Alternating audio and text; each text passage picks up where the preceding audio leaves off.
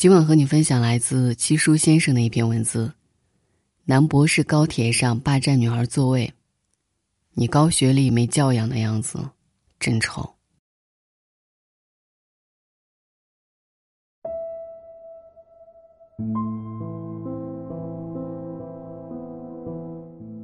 名学者陈丹青曾说：“所谓教养，所谓礼貌，全看小事情，在小事之中。”足以见得一个人的教养高低。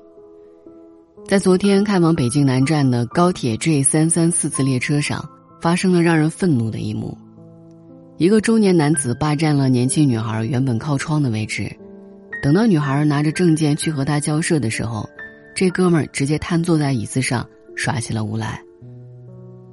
他先是趾高气扬的对女孩说：“谁规定一定要对号入座？”言外之意就是自己可以随心所欲的挑选座位，我就是看上了这个座位，就是起不来。还蛮不讲理的给了女孩三个选择，我给你三个选择，要么你自己站着，要么你坐我那个位置，要么你自己去餐车上坐去。口气大到让人以为这辆高铁都是他家开的。后来，这人嚣张跋扈的态度引来了列车长和乘警。面对众人的劝说，他索性直接装起了病。您这我，你这种情况我也是第一回见。您什么情况？您身体不舒服还是什么呀？喝酒喝多了？没喝酒。没喝酒？那为什么站不起来？不知道。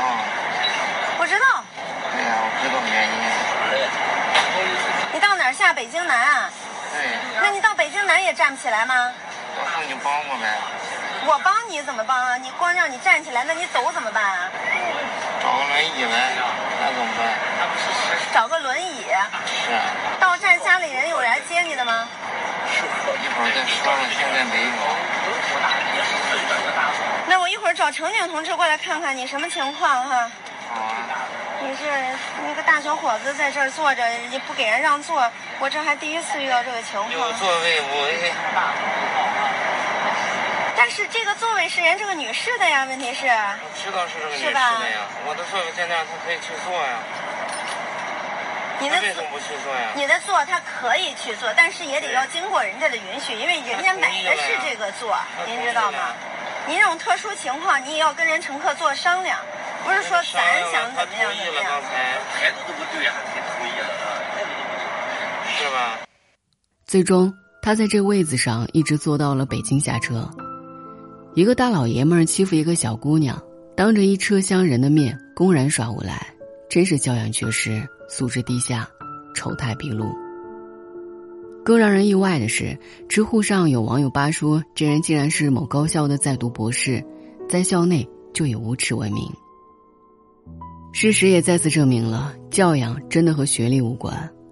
人性的弱点中有这样的一句话：只为自己着想的人是无可救药的。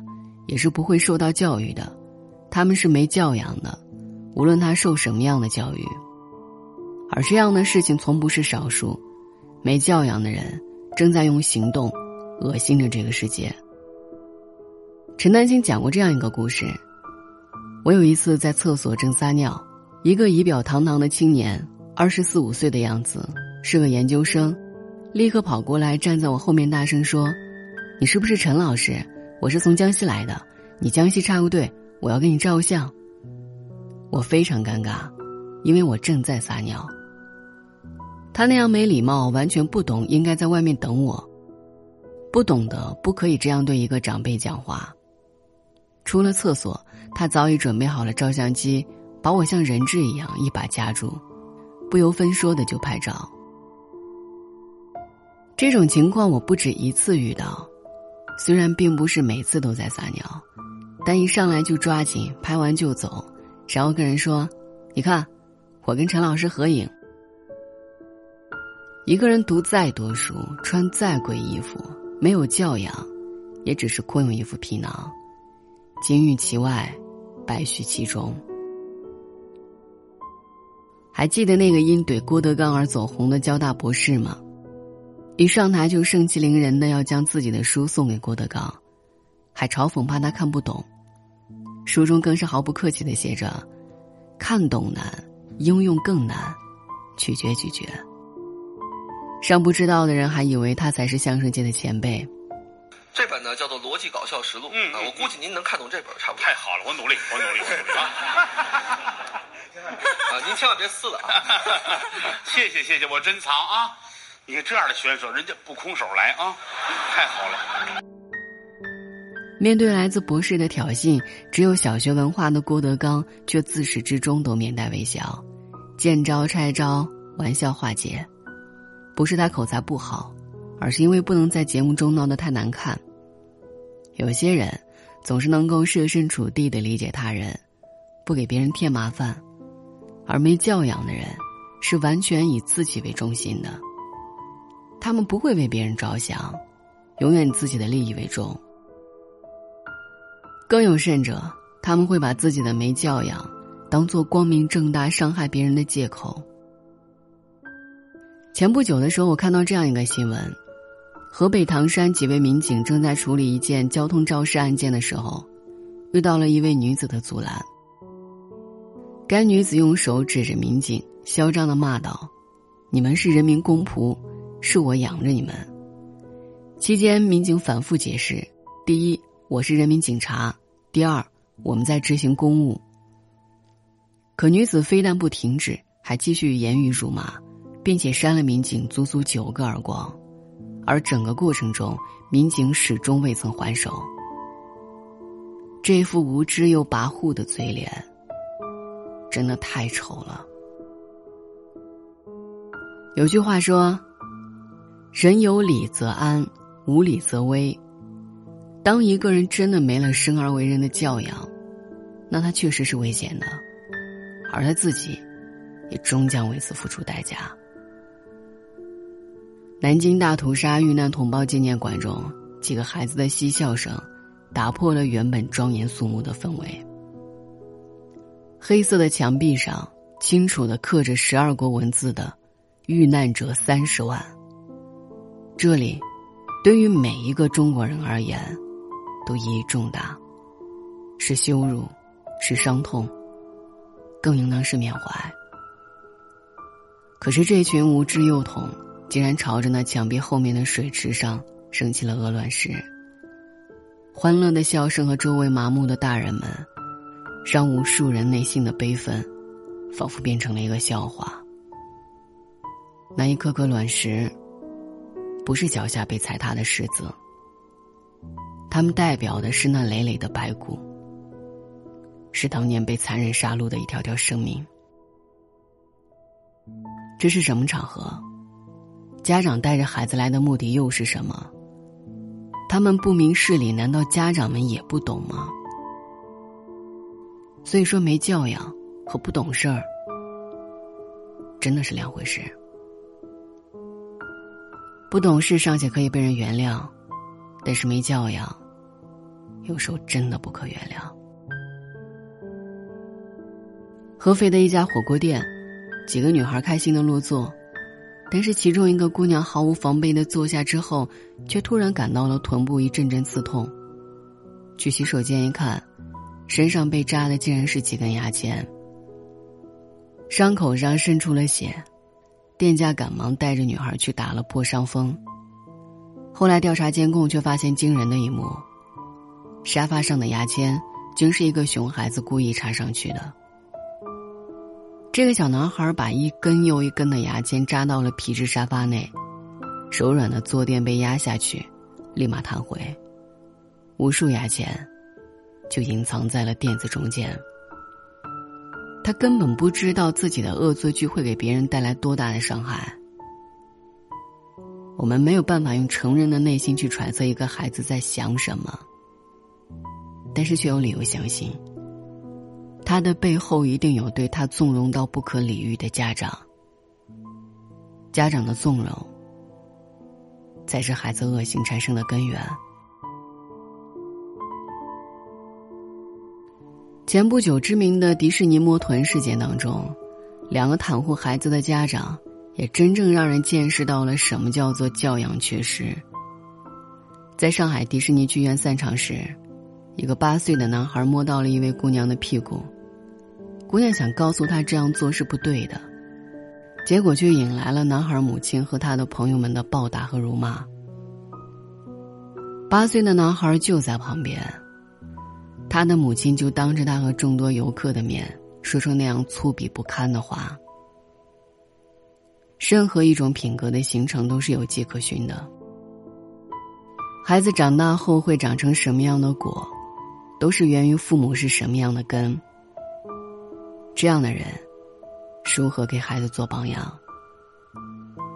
最让人心疼的是那个好意提醒却反遭辱骂和暴打的女孩儿。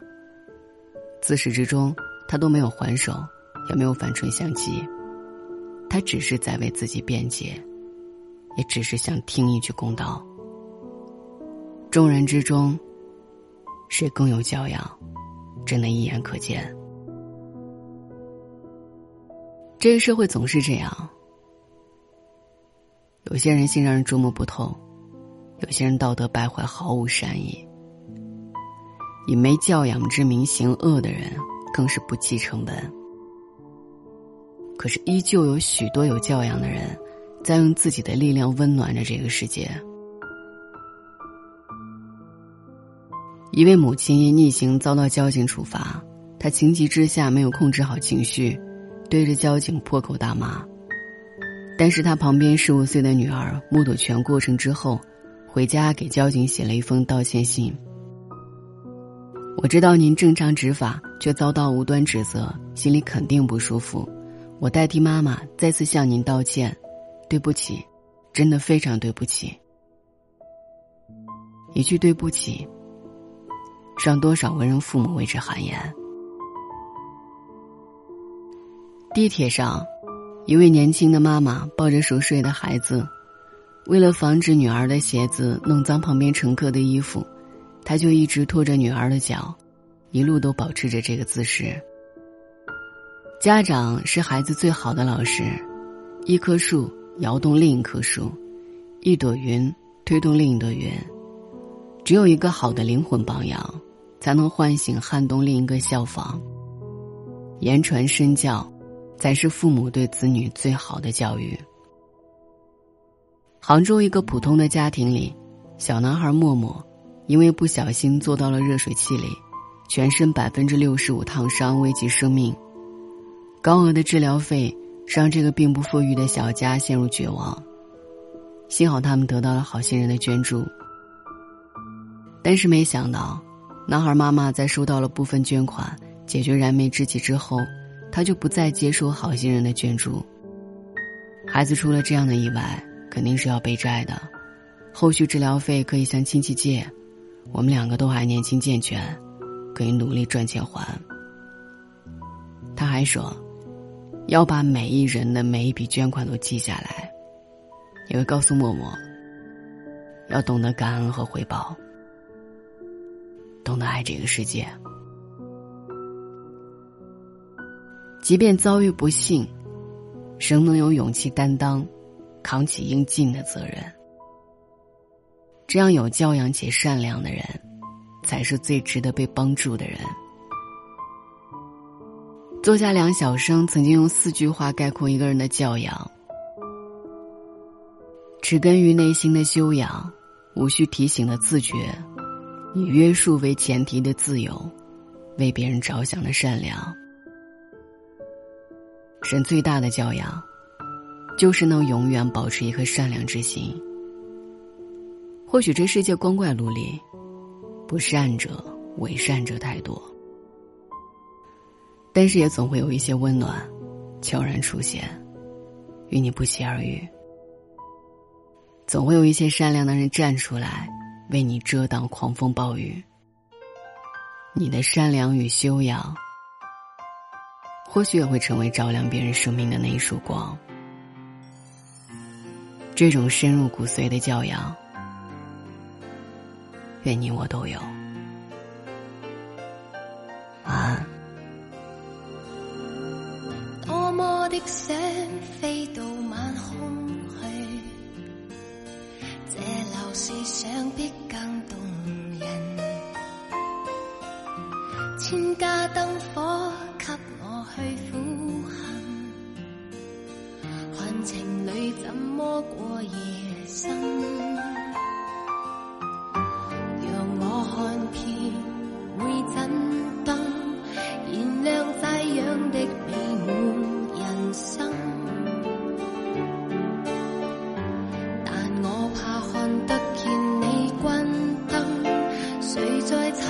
终于